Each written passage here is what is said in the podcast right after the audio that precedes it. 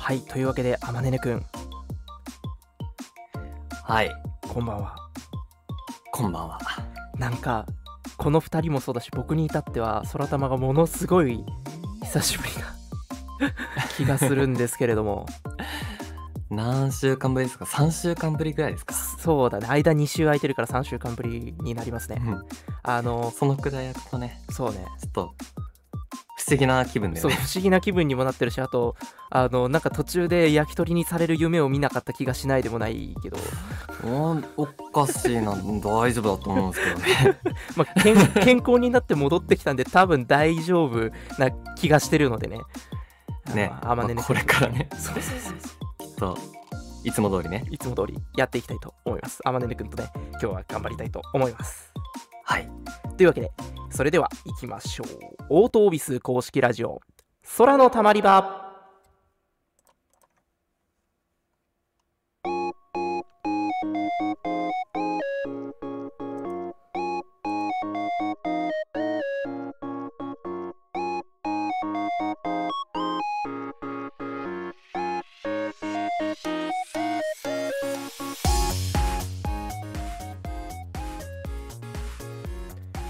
はい、というわけで改めまして皆さんこんばんは。始まりました。本日の空のたまり場です。はい。この番組は、ラジオドラマ制作スタジオ、オートオフィスのメンバーが、生配信形式でお届けする1時間のラジオ番組です。毎週トークテーマを募集しつつ、リアルタイムに皆さんとつながるチャットでも交流していきたいと思います。はい、今週のトークテーマは、読書の秋。あなたのおすすめの一冊は？です。ツイッターにて、ハッシュタグ、空玉ラジオ、ひらがなで空玉ラジオで、カタカナの方で、えーコメント募集しております。番組後半のテーマトークコーナーまでにぜひとも投稿お待ちしております。それでは、早速、最初のコーナーに移っていきます。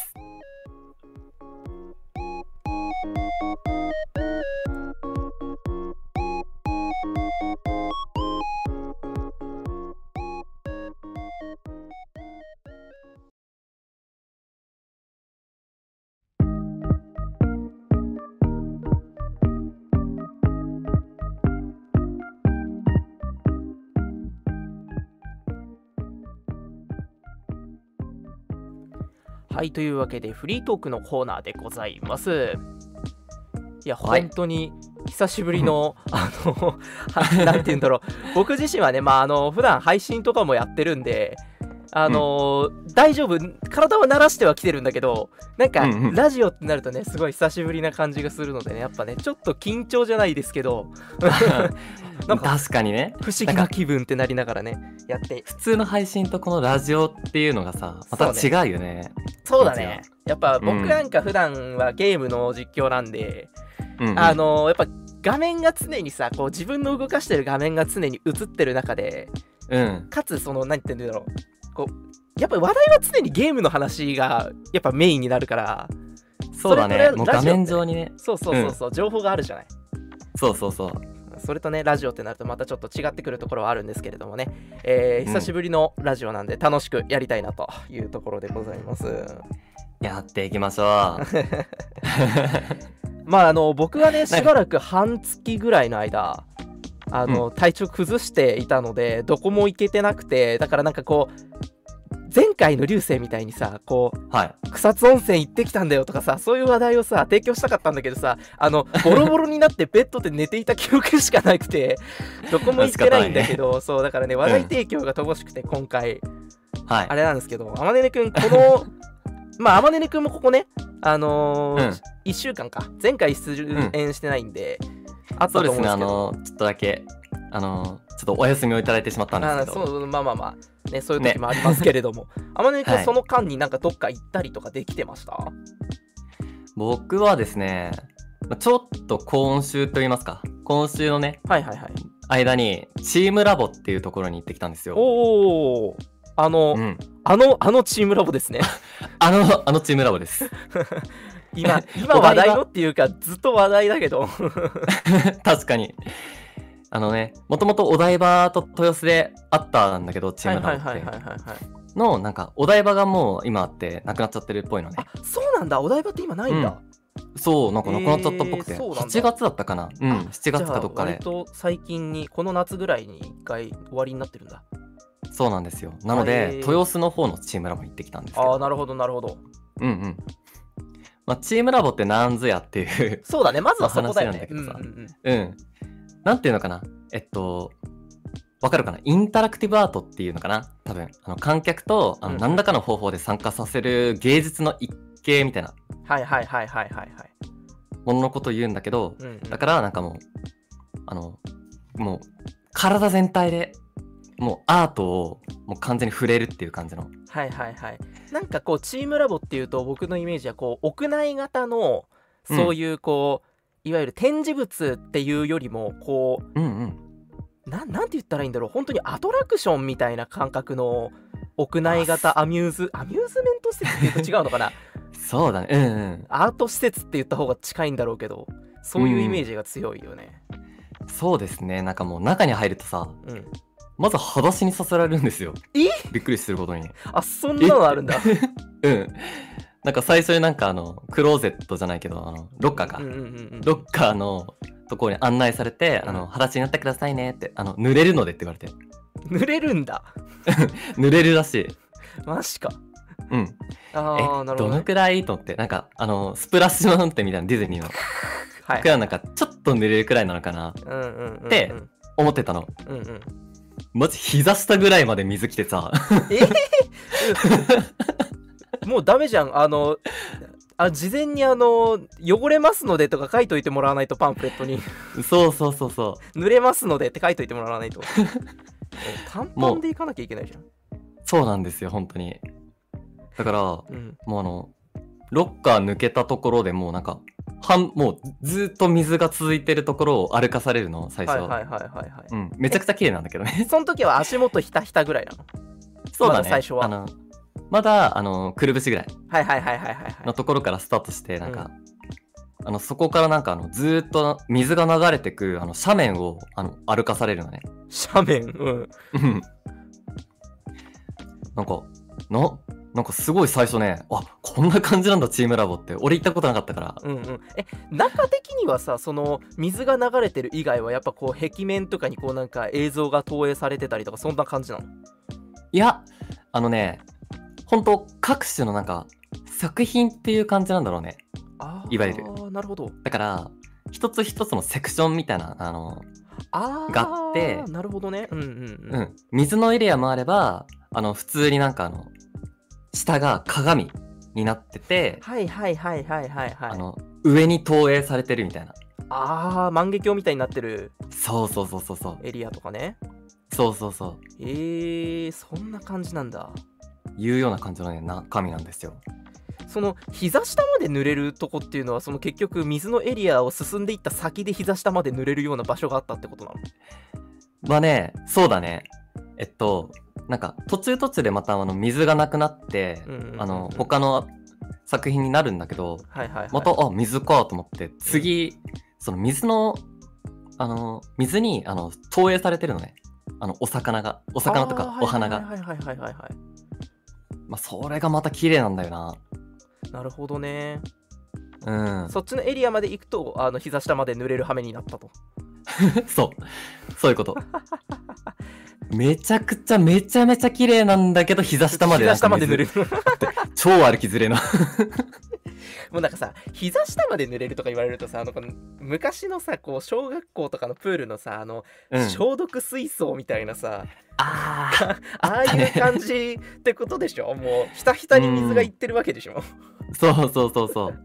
すごいよないわゆるそういうなんかこうアトラクション施設とかそのまあインタラクティブアートって言われるものなんだろうけどそういう施設とはいえさそのうんうん。一般のお客さんが入ってくとこでさ膝下まで濡れますっていうのをさ、告知してたとしてもすごいし靴しか脱がせてないんだとしたらえらいことだよね、ね。え。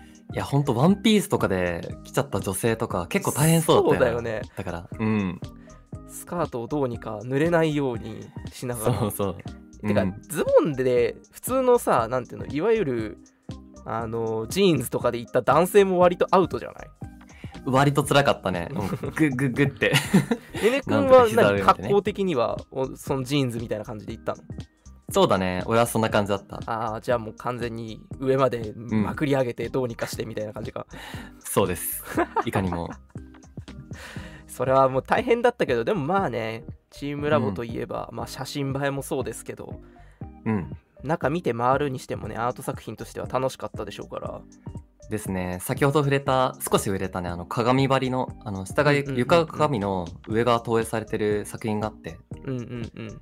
あの1年を通したあのお花がもう上にもうブワーって映し出されてるみたいな。映し出されてるの。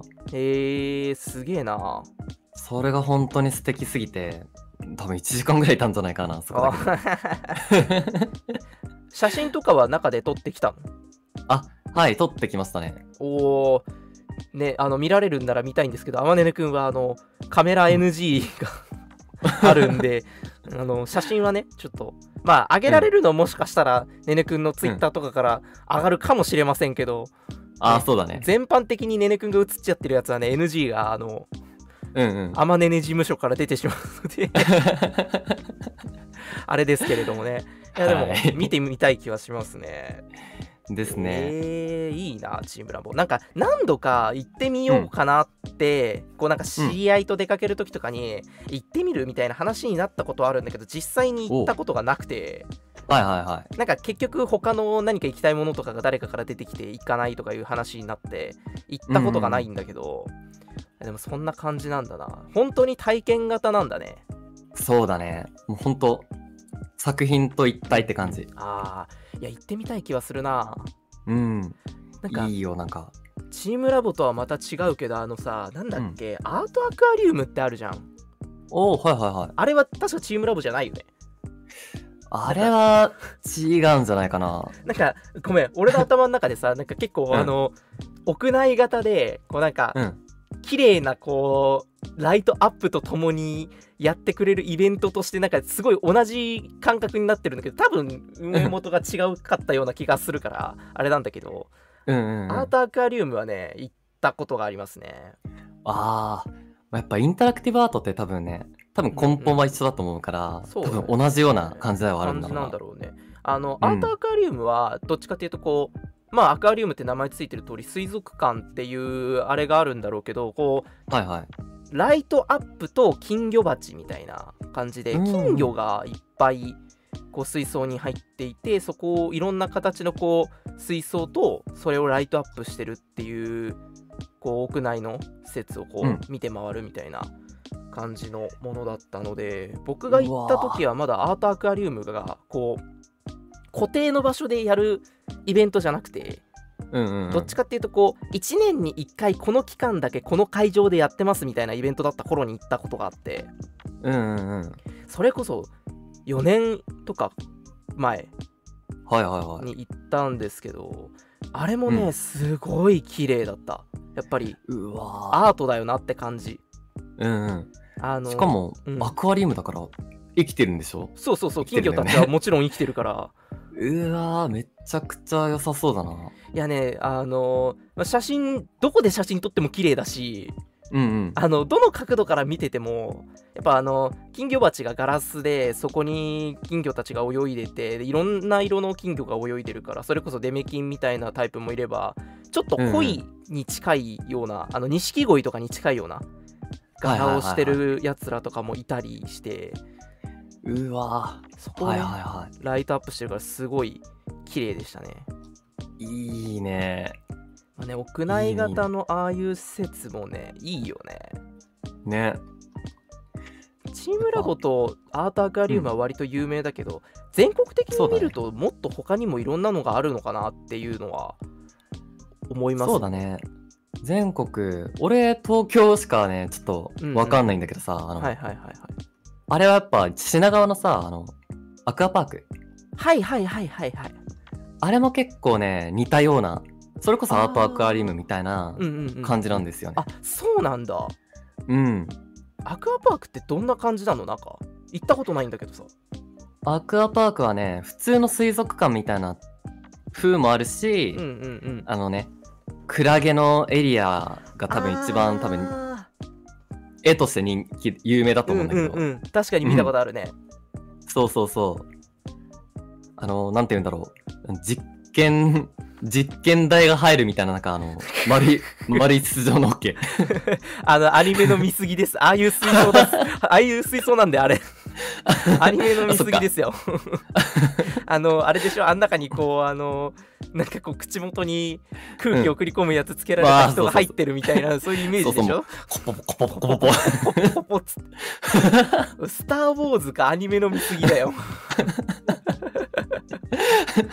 みたいなところにね、はいはい。あのクラゲがあのいっぱいいて みたいな、ライトアップされてっていうのがああなるほどね。あってさ、うん、確かにあの写真としてはね見たことあるけど。そう。あれが実験台っていうあれで言っちゃうと旭川動物園とかのさ白熊とかどうなっちゃうのよあれ。白熊もあれは実験体やね。最悪よ。もうあの僕北海道旅行行った時あそこ行かなかったけどさみんなで行った時にね、3人で行った時に行かなかったけどいつか北海道旅行であそこも行きたいなとか思ってるけど次行った時絶対あれを実験台って思っちゃうじゃん。ダメじゃん。もう行く前にその印象植え付けられてる今俺。ちょっとノイズが入っちゃうね、ノイズが入っちゃうちょっと観光が。アクアパークも行った時もノイズ走っちゃうな。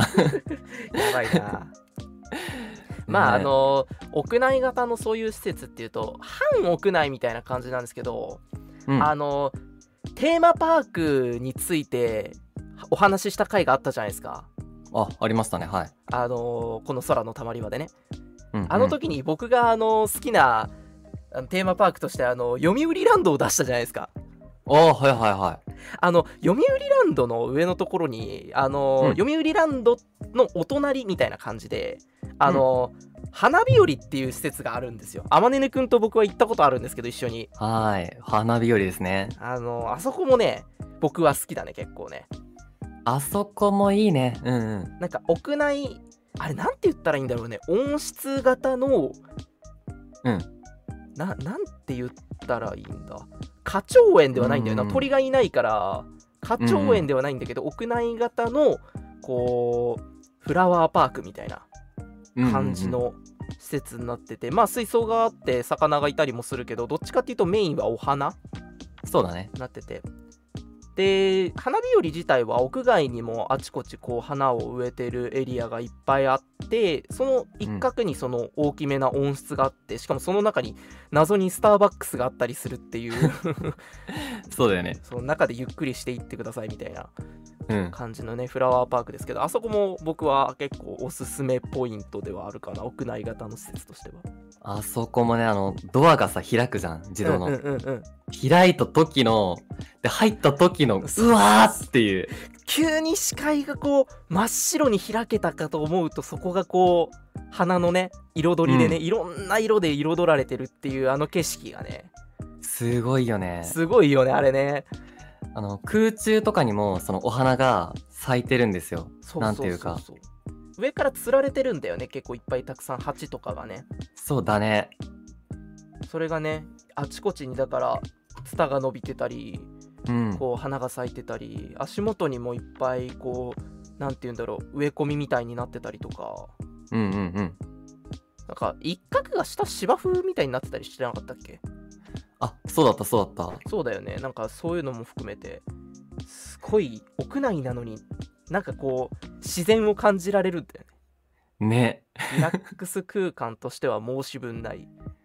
わかるなねあそこもいいですよね。あとね。あのどういう経緯かわかんないんだけどカワウソがいるんだよね。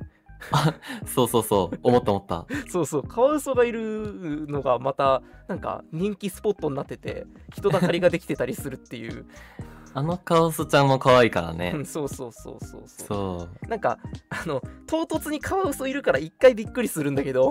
ううん。えなんかいるんだけど。なんかいるんだけどってなるんだけど。それはそれでね可愛いんで、うん。あのそれも見たりしながらねあの楽しめる場所となってるんで。半屋内型施設としてはいいですし。うん。あとはまああの四季とりどりでこう花がね変わっていくんで園内のそうだね。そうそう。写真撮るのにもいいスポットだしねあそこね。うん。秋とか多分すごいんじゃないかな。確かにね紅葉とかもあるだろうしそうそうそう。うんいい景色になってそうな気がしますね。もう少しするとかなり良くなってくるかもね、いいだろうね。うん。なんか来週なんかはあの水曜日あたりから少し天気が崩れてそこを境に急激に気温が下がっていくみたいなのでもしかしたらね、はいはいはそれを少し過ぎるとどんどん冬に近づいていくにつれその秋の涼しくなっていくのに合わせていい景色が見られるタイミングが来そうな気がするのでねあのうん。お聞きになってる皆さんももしそういうタイミングで出かけるっていうことがあればねうん。行ってみるのもいいかもしれませんというのをおすすめできる。僕が知ってる屋内型施設の中でかなり知ってる部類に入るからめちゃめちゃ喋れてるだけなんだけど。ーうん。山の上なんですけどあれですね。あの足元からねちゃんとうん。送迎のバスが出てるんでね、無料のね。あそうだね。宣伝俺回しもんかってぐらいマジで宣伝うまいな。どんだけ宣伝項目知ってるん。もしかして企画なんかあれ狙ってます？あの。案件。案件。いや園内はねこうカメラで撮って回るにもよくってっつってこうやってカメラ持って回りながら動画撮ってんでしょ俺。そう。その時はあまねねくんも一緒ですけどね。多分。ねまあそうですね。あまねねくんも行ったことあるんだから来なさいよっつって はい まあ何にせよですねあのーこれから少しずつ涼しくなっていって外出するのにもねいい気温ちょうどいい気温になってくることもあるでしょうからただまだ台風とかがバンバン来てたりするのでね あの屋内型の施設企画して友達とあるいはまあ家族ととかでね行ってみるのもいいんではないでしょうか。というわけで、まあ、あのアートアクアリウムにせよ、えーチームラボにせよ、えーあるいは読売ランド横の花日和にせよ、はいあのね、行ってみていただけたらいいかなというふうに思います。はい、というわけで、えーフリートークのコーナーでございました。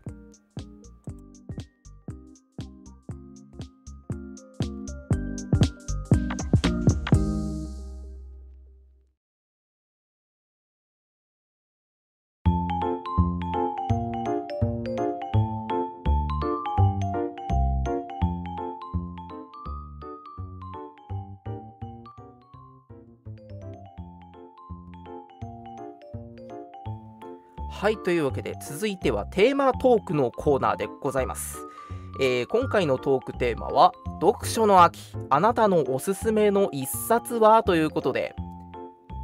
はい。今先ほどの話フリートークのコーナーでもちょっと出てましたが秋が到来しております。夏はもうだいぶ過ぎてきたかなというような肌触りの気温になってきたというところで。ですね。そろそろ〇〇の秋について喋ってもいいだろうと。ちょっとね早く〇〇の秋シリーズをこうトークとしてはね出したかったんですけれどもまあうんだいぶねこうあの体育祭みたいな話題っぽいのとかねあの、うん。やってこれたんでまあそろそろ〇〇の秋もいいんちゃうっていうことで、えー今回は読書の秋でございます。はい。まあね、あの今回もコメント、えーいただいておりますけれども、まあ先にまず、あの読書について、ちょっと喋っていこうかなと思うんですけど、あまねねくんにちょっと聞きたいことがあって、はいはいはい。あまねねくん普段読書ってされますか？まあ今ね、あの紙媒体での読書離れ結構進んでると思います。まあ電子で読めるからね。うんうん結構電車の中とかでもこうあのいわゆる Kindle みたいなこうちょっとちっちゃい派？うんのやつとかをねこうパラパラめくりながら読んでる人がいたりする景色がまあうん。普通になってきているわけですけれども、あまねねくんは普段どうですか？そうですね。なんかまあ僕もさうんうん。まあいわゆる今時風の若者っていう一括りにされそうなうんうん。いう人人間なので はいはいはいはい。確かに最近は電子書籍が多いかな。あーなるほどなるほど。うん。まあ小なんか活字じゃなくてね、うん。ほんと漫画ばっかなんだけどさ。あーはいはいはいはいはいそれだとしてもなんか電子書籍が多くなっちゃったな。なるほどなるほど。うん。うんやっぱまあ電子化が進んでいるかなっていうところは感じますね。そうですね。今コメントでありましたけど本は購入派ですか？図書館で借りる派ですか？というお話がありましたね。あはいはいはい。ねくんまああの最近はまあ電子書籍ってなると購入ないしまああの無料で読めるサービスとかもあるけどこう本をじゃあ何かこう単行本として出てるものつまり電子版じゃないものを買うとし買うないし借りるとしたらどっち？購入派？借りる派？僕は購入派ですね。あーなるほどなるほど。うん。その心は？なんか特になんか理由があるわけでもなく、うんあの、なんか、本屋に行くのが好きだから、はいはいはいはいはいはい。なんだろう、図書館のね、空気感も好きなんだけど、うんうん。本のなんか、新しい本たちのなんか匂いが好きだから、はいはいはいはいはいはい、まあ、確かに図書館とね本屋だとちょっとこう雰囲気もそうだし確かに感じられる匂いみたいなものも違ってくるよね、そうだね。なるほどなるほど。ちなみに僕もどちらかというと購入派ですね。はいはい。理由としてはまああの図書館行くの実は僕結構好きなんで昔はかなり図書館に行って、あのーか借りて読んでいたんですけれども最近購入派に転じた理由はどちらかというとあの買っていつでも読みたいっていうのが一つあるんだけれどもうん。もう一つはですねあの部屋の本棚とかにうん。僕かなり本が山積みなんですよでああ。そこにこう本が並んでいくのが結構好きでうんうんうんうん。あのあまねねくんなんかはあの僕の部屋最近来てないからうん。あんまり印象がないかもしれないんですけどうん。あの僕結構背の高い本棚の中に、あの 2, 2段に積まれ1棚2段に積まれるぐらいには本がぎゅうぎゅうに詰まってるからうんうん。だからねあのそういう理由で購入派ですね 本まあ確かに10年前くらいに多分、そらすけくんち行った時も結構な量積んであったからね。当 そうだねそれこそまだ学生っていうレベルの頃からそういう感じだったし、あのずっと図書委員だったこともあってか図書館も行くのも好きだけど割と本はね手元にいっぱいあるのは好きな派なので僕も購入派ですね、そうね。まなんか、借りたりとかしてましたね。そうね確かに僕の本を逆にあまねねくんに貸したりはあったねうん。結構貸してたよね 結構貸してもらってましたね。なんか、ライトノベルとかのそうね本とかね。うん、ライトノベルとかも僕も結構持ってたりするのでしかもシリーズで揃えてたりとかするので結構持ってますね、そうだね。まああのそれに限らずねいろんな種類の本があってまあもちろんあの今回の読書の秋に関してはあの活字に限らずまあ別に漫画とかも含めていただいてもいいかななんていうふうにも思ってはいるわけですけれどもえーまあねコメントでもいただいておりますので、えー早速コメントでいただいた読書の秋の話題についてえーお話ししていきたいかなと思います。まあね、あの僕らのおすすめの一冊については、まあ、コメントをいただいたコメントについてこうせっかくですから語らってからにしようかなと思います。はい。はい、というわけで、えーいただいたコメント読み上げさせていただきます。えー、木野さんからいただきました。いつもコメントありがとうございます。ありがとうございます。え MC の皆さんこんばんは。トークテーマは読書の秋。あなたのおすすめの一冊はですが僕のおすすめは綾辻ゆきとさん。綾辻ゆきとさんでいいんだよな。えーそうですね。綾辻ゆきとさんの十角館の殺人です。綾辻さんのトリックは読んでて飽きないのでぜひ気が向いたら読んでほしいです。皆さんのおすすめの本も教えてください。ということです。ありがとうございます、ありがとうございます。というわけで綾辻ゆきとさんの十角館の殺人ですねあの推理作家である綾辻ゆきとさんのデビュー作ですね十角館の殺人というとはいはいはい。結構出たのは前だと思います綾辻ゆきとさんのデビュー作って言ったら多分結構前うん、なの。で、多分80年代とかじゃないかなはいはいはい。になると思うんですけどちょっと待ってね。軽くあらすじぐらいは見つけていきたいと思います。はい。あこれだこれだこれだ。こう、じゃあ、うん。昔になるんですか？そうですね。作品自体はあそうですね。1987年って書いてあるんで発行日が。はいはいはい。結構前ですね。えーまあ、館シリーズと呼ばれる綾辻ゆきとさんのミステリーの1作目にあたる作品だそうです。あらすじがね思ったよりあのー長いんで簡単にさらりと言うとまああのいくつかの事件から、えー端を欲して、えーとある館での殺人事件につながっていってそこでの合宿から起こる事件を追うみたいな感じのミステリーみたいですね。なるほど。すでに面白そう。すでに面白そうだね。ストーリー。やっぱ、なんかあれだよね、こう、ミステリー系ってさ、こう、他のジャンルにはない面白さというか、こう、そそる感じがあるよね。うん、わかる。ね。あ、愛蔵版が出てまして、好きすぎますということですね。ご本人、あの、あ木野さんからね、はいはいコメントいただいてますけれどもなるほどねまあ結構昔の作品ではありますけれどもそういう愛蔵版とかハードカバー版みたいなのでね最近も読めたりするでしょうからーうんうんうん。結構ねあの見かけたらねぜひね皆さんも手に取ってみていただきたいと思いますけれどもちなみにこの作品はあれですねあの推理作家とか推理小説の愛好家の皆さんから、えー選出された東西ミステリーベスト100の2012年版国内編で8位に選出されているという情報がありますので結構やっぱりミステリーとしては上質なものになってるんじゃないかなっていうところがありますね。へあまねぬくんミステリーとか読んだりするの？読んだことあえ。る？ミステリー。本で読むわけではないけど、うんうん。作品、その、ドラマに、ドラマ化して、はいはいはいはい。はいドラマを見たりとか、うんうんうんうん。あの、実際の、あの、TRPG とかそのボードゲーム系のそのマーダーミステリーっていうような、あはいはい。今マーダーミステリーっていう単語よくその TRPG 界隈とかでよく聞きますね。うんうん。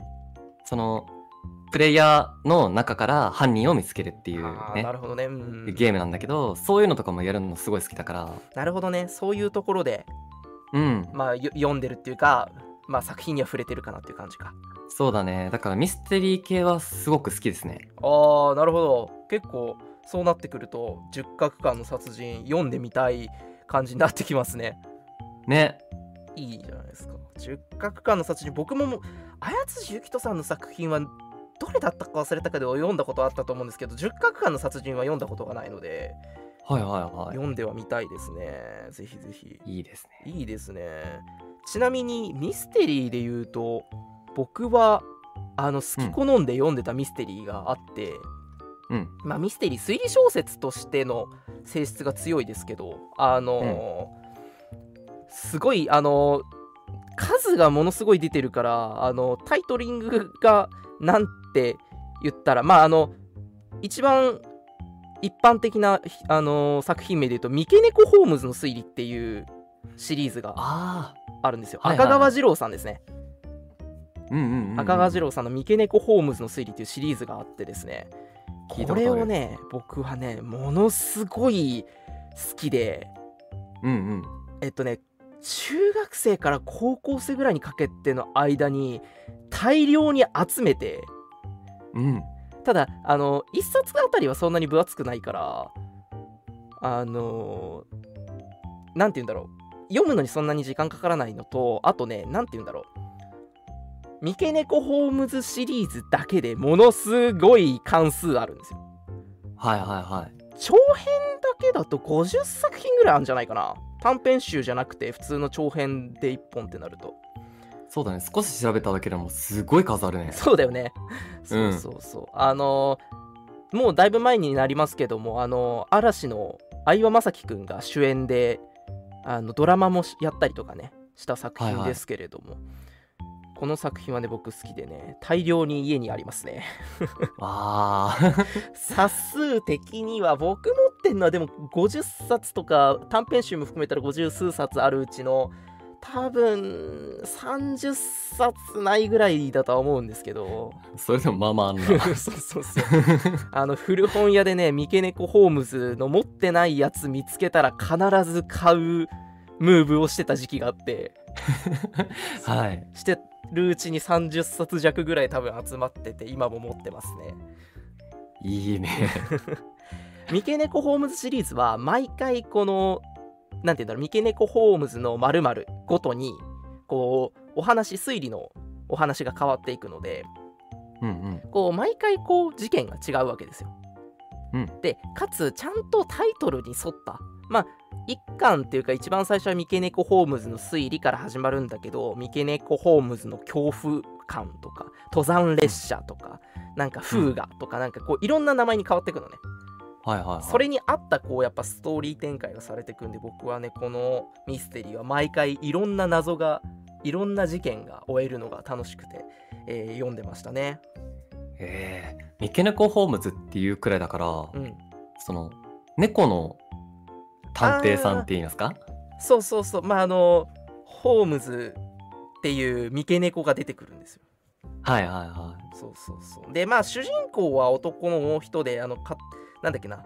えっとキャラクターが一人いてまああの刑事さんなんですよ、で、うんうんうん。その刑事さんのもとで飼われることになったホームズっていう三毛猫が出てくるっていい。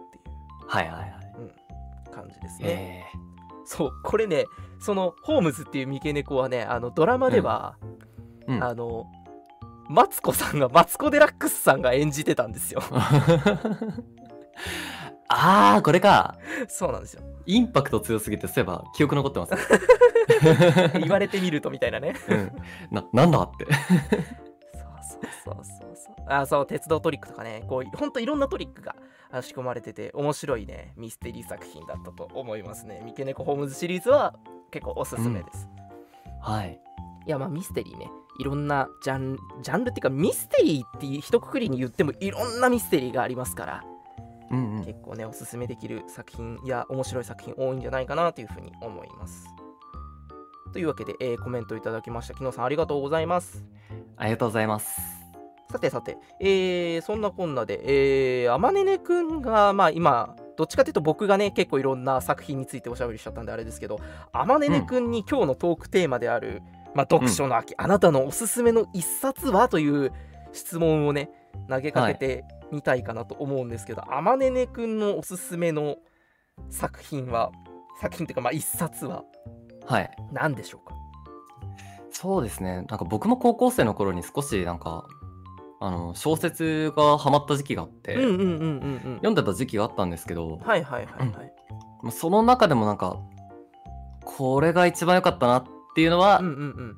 なんか君の膵臓を食べたいあーなるほどですね。はいはいはいはいはい。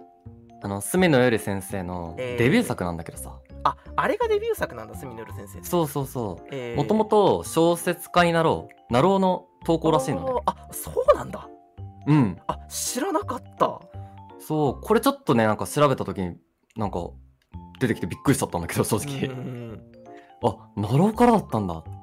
なんかナローってさやっぱこうライトノベル系いわゆるこう、うん。異世界系とかさファンタジー系が多いイメージだから、そうだね。へえそっちからなんだうん。ほうほうほうほう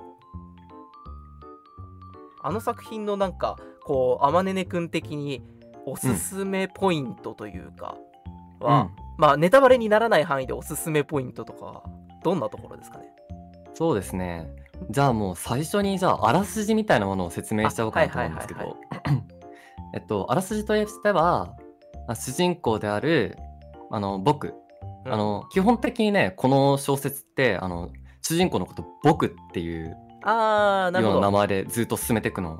一人称が出てくるだけでこう出てこないみたいな。キャラクターね名が出てこないみたいな。そうそうそう。はいはいはい。の、えっと、僕があの病院でね偶然狂狂病文庫。狂病文庫あの共にの友の病気の病って書いて、ぴょ狂病文庫。うんうんうんうん。というタイトルの本を拾うんだねほうほうほその本があの僕のクラスメートである山内さくらううんうん。が綴っていた秘密の日記帳で、うんうん。その山内さくらさんが実はねあの膵臓の病気でもう長くないことが書かれてたんだって。うんうんうん。っていう秘密を知ったっていうところからこの話は進めては進めていかれます。うんなるほど。これね最初にびっくりするのがうん。まずもうこれあの完全にあらすじで書いてあるからもう言っちゃうんだけどあはいはいはいはい。あの1ページ目でヒロインが死にます。亡くなってしまったところから。唐突な ネタバレかと思いきやあらすじにも書かれているというその衝撃。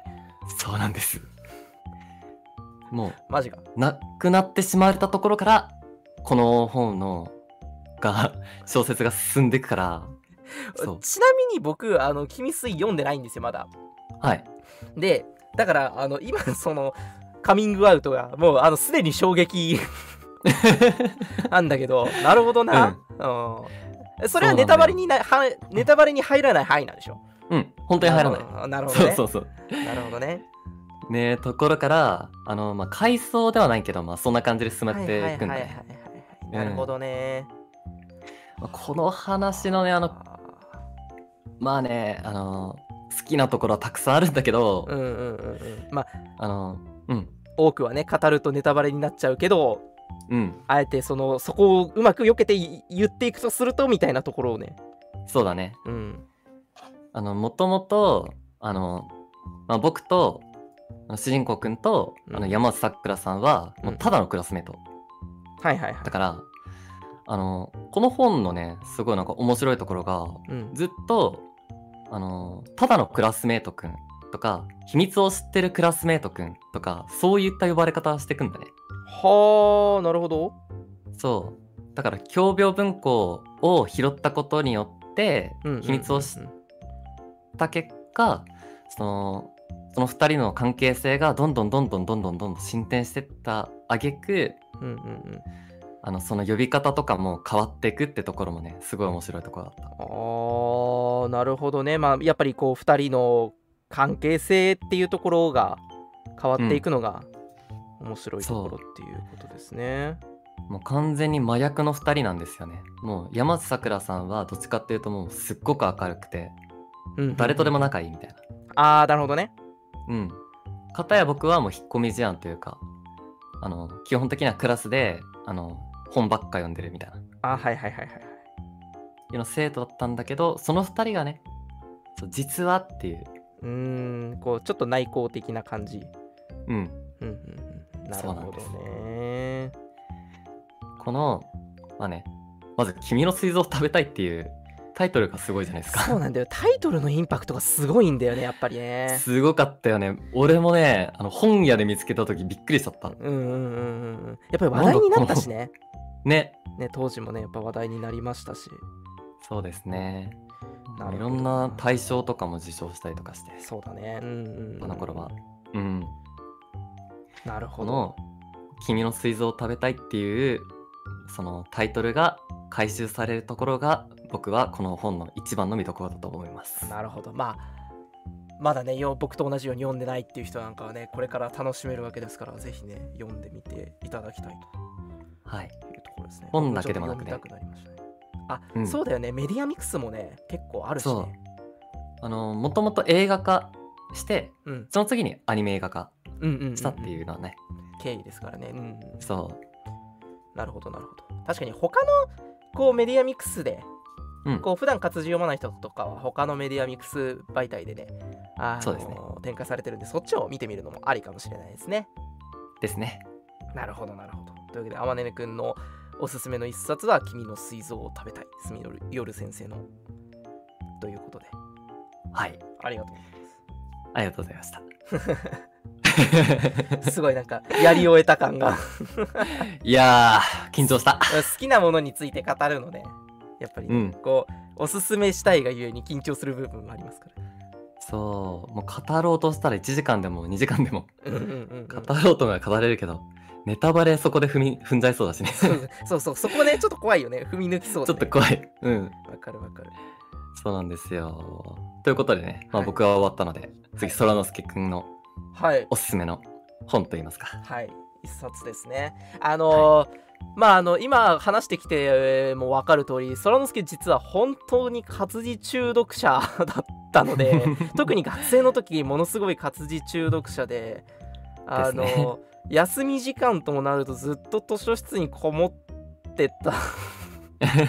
あのずっと高校とか図書委員会だったから昼ご飯図書室の司書室に食べに行ってうんうん。昼休み中ずっと図書館にいるような人だったので、うんうんうんあのおすすめの一冊はって聞かれてもすっごく悩むんですけどいや一冊？一冊かみたいになるんですけれども その中でも僕がじゃあおすすめしようってなる一冊ですね。はい。えー僕のおすすめの一冊は光月ひのわ先生の「僕とおじいちゃんと魔法の塔」ですねはいはいはい。こちらの作品を、えー僕はおすすめします光月ひのわ先生はものすごく聞いたことありますね。結構有名なあのシリーズとしてはあの妖怪アパートの優雅な日常シリーズが有名かなと思いますねはいはいはい。あのアニメ化もねされたりしてるんでうんうん。中には知ってる人も多いんじゃないかなと思いますけれども僕はこの光月ひのわ先生の作品が大好きでですね、うん。まあ、妖怪アパートシリーズに始まり結構いろんな作品を読んでるわけですけれどもその中でもこの「僕とおじいちゃんと魔法の塔」がとびきりに好きなので皆さんにおすすめしたいかなと思いますはいはいはい。えー、どういった本なんですか？とストーリー的にはですね、まあ、主人公は、えー最初小学6年生の男の子ですね辰巳くんという男の子、えーまああのなんというか平凡だけどまあ裕福ちょっと裕福かなぐらいの一般家庭に、えー育った男の子で、まあ、特にこう自分がやりたいこともない趣味とかはそんなになくてでも家族は優しいし日常も平和だしこんなものかなっていう感じで毎日を送っていた、えー辰巳くんなんですがある日海辺の別荘地の外れでサイクリングをしてたら私有地の先にちょっと変な形の塔奇妙な塔を見つけます。そこには辰巳のおじいちゃんである修次郎がかつて仲間たちと共に暮らしてた場所で今もなんと幽霊となってそこにおじいちゃんがいたんですね。ええそこでおじいちゃんのいろんな話を聞くうちに辰巳はそこにその塔に入り浸るようになっていくんですがまあいろんな世界が広がっていくのを楽しみながらでも実はちょっと家族とそのおじいちゃんとの間でいろいろなことがあってそれを家族に反対されて塔に入り浸るのを反対されてっていう感じでまあ主人公辰巳の心の成長と周りの人との関係性を描くような作品になっておりますはいはいはい。この作品実はちょっとあの事前にもうあの皆さんがショックを受けないために事前にお伝えしておきたいことがあってうん。実はですねこの作品、え1巻から6巻まであるんですけどはい。6巻で終わってないんですね続く、はいはいはい第7巻へ続くで終わったんですよえー、はいはい。ところが第7巻を構想中に作者である光月先生が亡くなられてですねあ実は未完の未完の名作になってしまってて。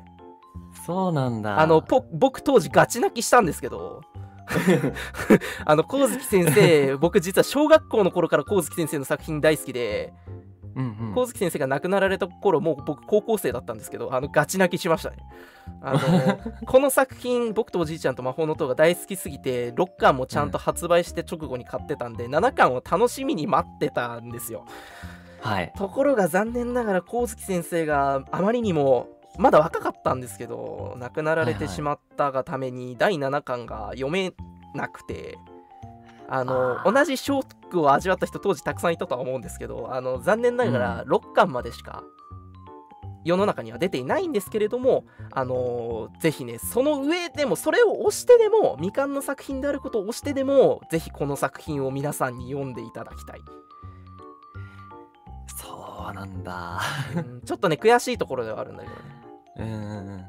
一冊一冊はすごく短いっていうかまあそんなにこう分厚くないから読みやすいしそもそうんうんもこの光月先生というのがあの児童文学、うん子供向けの文学小説を書く先生だったので、えー結構読みやすい内容としてできてるのでかといってあの内容がただ子供向けなわけじゃなくて大人でも考えさせられるような作品の中身になっておりますのでぜひともね読んでいただきたいと思います。はい。でもね、あまねねくんにもね、あのぜひおすすめするので、僕、全巻持ってるので、あのいつでも言ってください。あ ぜひ借りましょうか、じゃあ。あの妖怪アパートシリーズも僕、全巻持ってるのでね、あのぜひね、言っていただければ、いつでも光月の先生の作品が大量に僕の懐から出てくる。のでぜひねおすすめしたいと思いますはい、借りるか。久しぶりに小説読んでみるのもいいんじゃないでしょうかということで。はい。いやでもね、ほんとね、なんか最近電気書、電ん電気書籍？電子書籍うん。電子書籍か。電子書籍ばっかだったからね、うん。紙の本をさ、なんか、うんうんうん。本の1ページ1ページ1ページをめくるようななんか、そうね。動作とかもね、すごい好きだから、うんうん。いいよね。そうやっぱ紙で読む良さもあると思うので、まあ、ぜひねまあこれをきっかけに聞いている皆さんもね今日紹介してきた作品とかそれ以外の作品も含めてこうぜひね紙をペラッとめくって読書の秋楽しむのもいいんじゃないかなというふうに思いますのでぜひとも読んでみてください。というわけでテーマトークのコーナーでございました。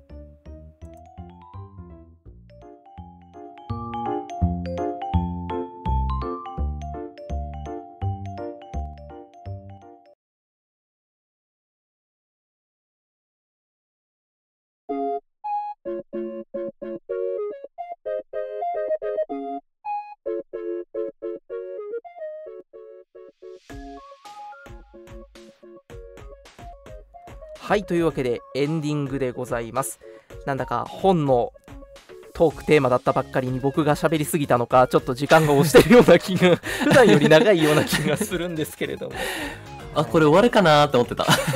1時あ間での。本当にね本大好きすぎてまあ天音くんは昔から僕のこと知ってるんであのお分かりとは思うんですけれども、あのそう本ですね当に本の話題に関しては尽きないっていうところであのねちょっとラジオの1時間だけでは語り尽くせない部分とかもねたくさんありましたし紹介したい本ももっとたくさんあるんですけれども、まあねまたねそれは別の機会にということで、はい。えーラジオ本編の方は、えー終わりに向かっていきたいと思いますさてさて、はいえーそんなこんなでここでですね、えーオートオービスから皆様に、えーお知らせとお礼をさせていただきたい内容がございます。えーまああのツイッターの方でですね、えー募集をしておりましたオートオービスのラジオドラマ短編ラジオドラマ作品の応募期間が終了いたしました。まあ、昨日までだったわけですけれども、えーそちらのね、ツイートの方、えーたくさんリツイートやいいねを、えーして拡散していただきました、えー本当にありがとうございました。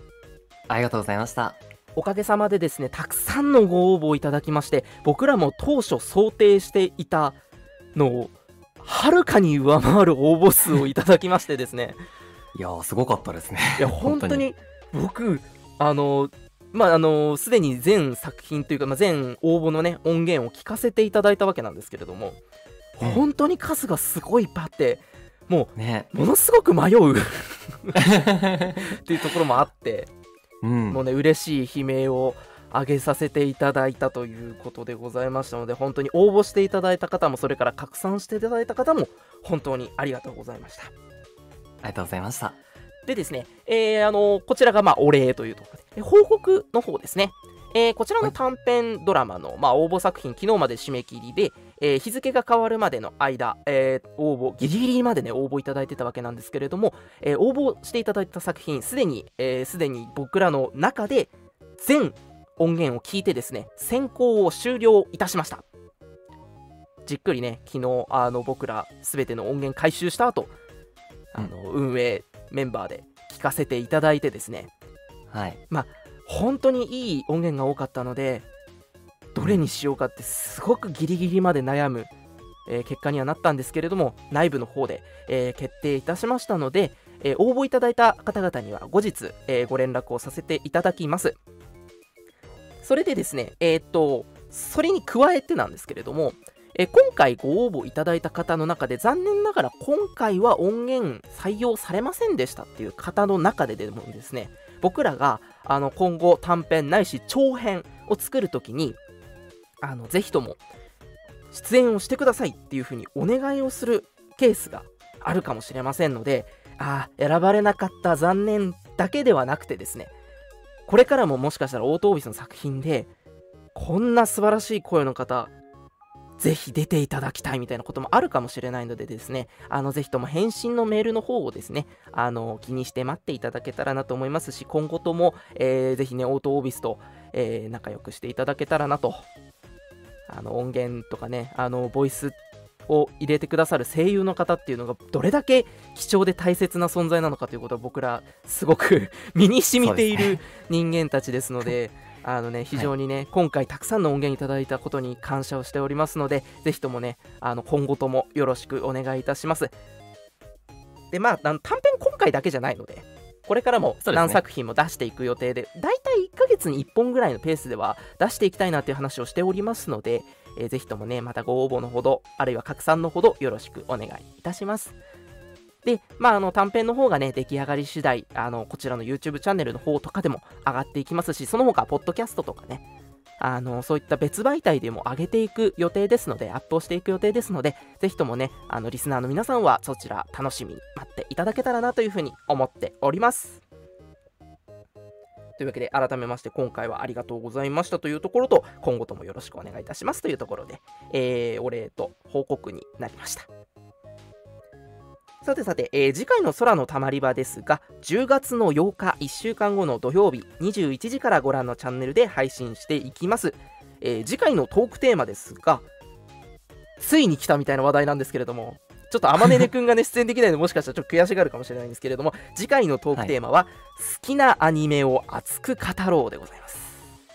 これはどっちかってそのすけくんが嬉しいんじゃないですかね。いや、まあ、僕はもう肩ぐるんぐるん回してますけど。うん、腕ブンブン回しながら、あのー、ノリノリで2時間でも3時間でも喋ってやるぐらいの勢いですけれども。誰よりもアニメ大好きですからね。